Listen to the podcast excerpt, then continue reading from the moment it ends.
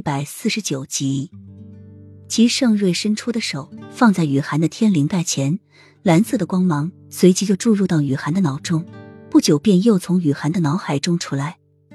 齐盛瑞闭上眼睛，将蓝色的光芒收回掌中，不信的神情慢慢的变成颓败，整个人如同被剥去灵魂一般，嘴角弯起凄惨的弧度，薄厚适中的嘴唇喃喃的说：“你真的不是幼梅。”声音不再像往日那般充满邪魅，反而是无力。一双好看的桃花眼尽显憔悴和绝望。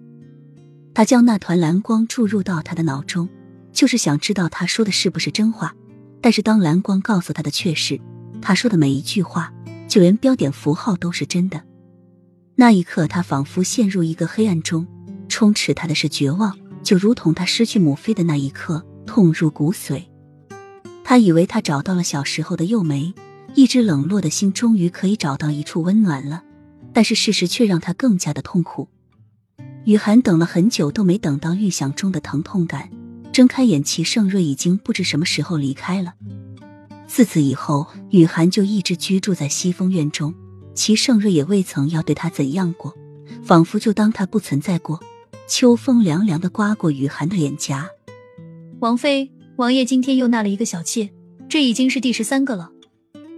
自从他告知他不是幼梅后，第二天他就将礼部尚书、兵部侍郎刘将军的女儿娶了回来做侧妃。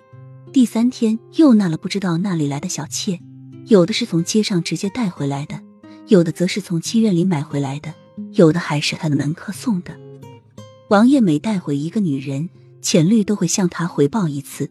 而他没听一次，心就莫名的疼痛一次，直到麻木。我知道了，雨涵点点头。一阵秋风刮过，雨涵觉得凉爽至极。他的心无时无刻的不再痛着。他的猜想是对的，他一直爱的都是幼梅。